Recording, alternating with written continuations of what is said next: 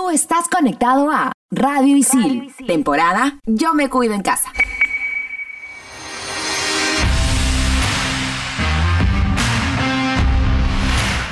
Estamos de vuelta. Somos en todas las canchas.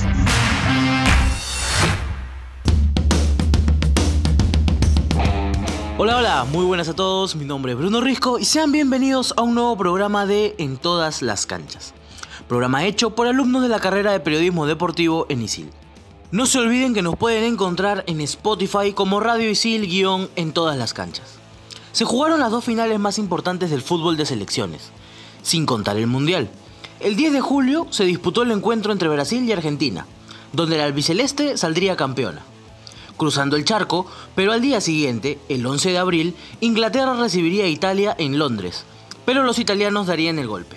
Iniciaremos el análisis de la Copa América y para hablarnos del campeón me acompaña Yanina. ¿Qué tal? ¿Cómo estás?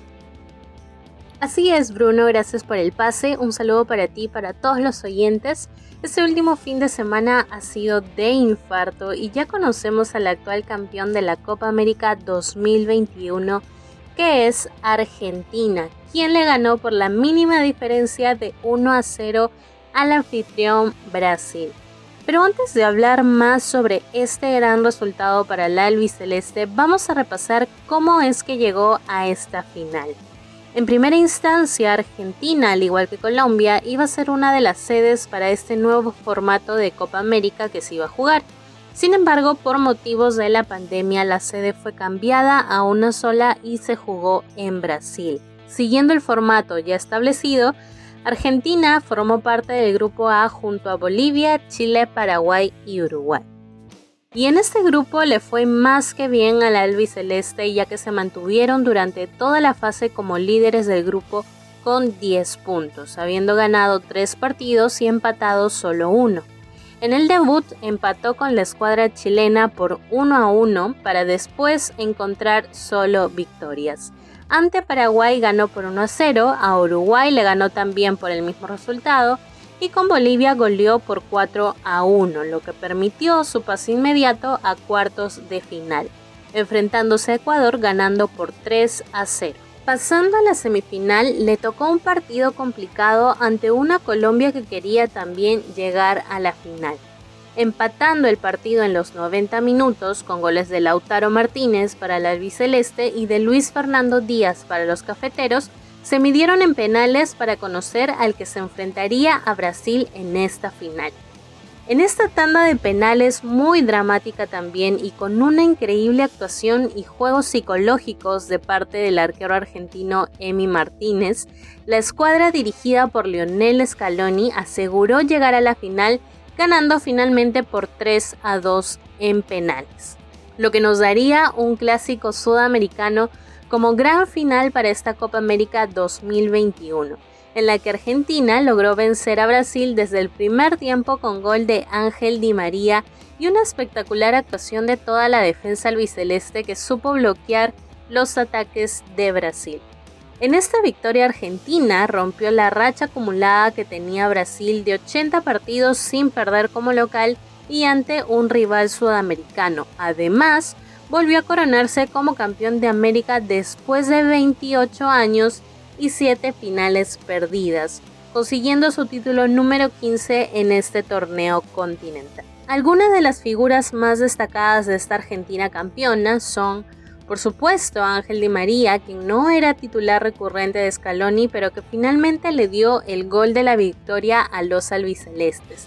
También el defensa argentino Nicolás Otamendi, que aunque tuvo algunos hincapiés al inicio del torneo, logró un total de 29 despejes durante el campeonato.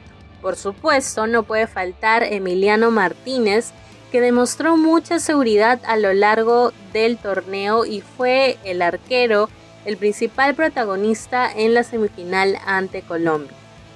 Rodrigo de Paul también sorprendió en su rendimiento, sobre todo ante Brasil, por su versatilidad para estar en diferentes sectores del campo. Y por supuesto, si hablamos de Argentina, no podemos no mencionar a Lionel Messi, el máximo goleador de la Copa América y de Argentina, quien buscaba el título después de cuatro finales perdidas con la albiceleste. En la Copa América del 2007, con solo 20 años, Messi disputó la final ante Brasil en Venezuela, donde perdió por 3 a 0 en su primera oportunidad de alzar la copa. Posteriormente, la Copa América del 2015, celebrada en Chile, se enfrentaría al anfitrión igualando a 0 en los 90 minutos y perdiendo en penales muy dramáticamente por 4 a 1. Su tercer intento fue en la Copa América Centenario del 2016 en Estados Unidos, donde nuevamente se enfrentaría a Chile perdiendo en penales por 4 a 2, en el que Lionel Messi falló uno de los tiros. Pero como el fútbol te da revanchas, en esta oportunidad pudo conseguir la tan ansiada Copa del Torneo Continental. Con este triunfo, Leo logró el título número 38 de su carrera. Cuatro Champions 10 ligas, 7 Copas del Rey, 3 Mundiales de Clubes, 3 Supercopas de Europa y 8 de España. Además, con Argentina, previo a esta copa ya tenía un Mundial Sub-20 ganado en el 2005 y una medalla de oro olímpica en el 2008. Solo estaría a la espera de lograr ganar el Mundial en Qatar 2022. Pero para llegar al Mundial tenemos que esperar a que termine toda la etapa de eliminatorias sudamericanas que aún está en curso. Argentina se ubica en segundo lugar de la tabla general con 12 puntos por debajo de Brasil que tiene 18. Ha acumulado un total de 6 partidos con 3 victorias y 3 empates. En septiembre, para el reinicio de estas eliminatorias, Argentina se enfrentará a Venezuela como visitante y a la selección boliviana en casa. Ahora le devuelvo el pase a Bruno, quien nos va a contar un poco más acerca de la Eurocopa y el gran campeón de ese continente. Para hablar de Italia, debemos iniciar por la racha de victorias con la que llegó a la Eurocopa, con 27 partidos sin conocer la derrota. Racha que inició en septiembre del 2018. La fase de grupos de Italia empezó con el partido inaugural de esta edición de la Copa, venciendo 3 a 0 a Turquía. En la segunda fecha le marcaría 3 goles a Suiza. En el último encuentro de fase de grupos, venció 1 a 0 a Gales, clasificando así con puntaje perfecto a los octavos de final.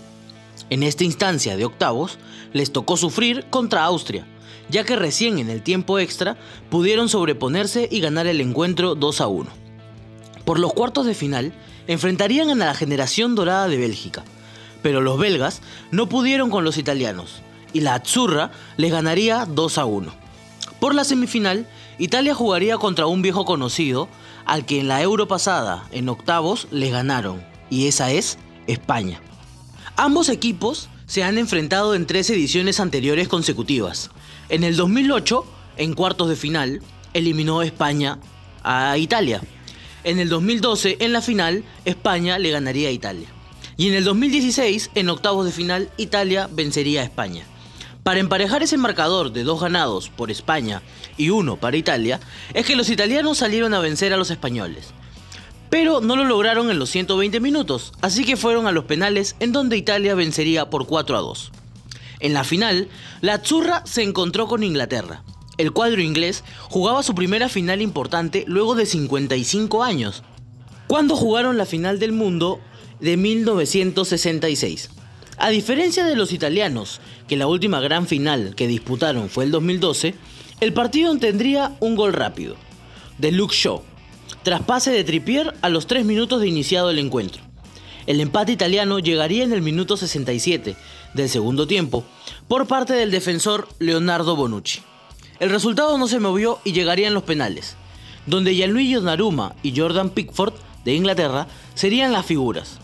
El inglés atajó dos penales, mientras que el mejor jugador del torneo, Gigi Donnarumma, pararía tres y le daría el campeonato número 2 de la Euro a los dirigidos por Roberto Mancini. Para cerrar el análisis de Italia, mencionar que Roberto Mancini hizo jugar a todos sus jugadores, incluidos los arqueros. Esto debido a que cuando el entrenador disputó la Copa del Mundo de Italia 90, no disputó ningún minuto del torneo hecho que haría que el entrenador haga jugar a todos los de la lista que envió a la UEFA. Pero bueno, ya no hay tiempo para más, eso ha sido todo por hoy. No se olviden de escuchar este y otros episodios de En todas las canchas. Somos estudiantes de la carrera de periodismo deportivo de ISIL y nos encuentras en Spotify como Radio Isil en todas las canchas. Hasta la próxima. Chao, chao.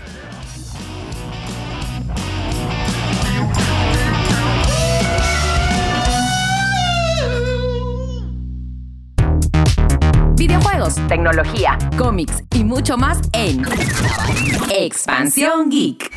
Estrenamos los jueves.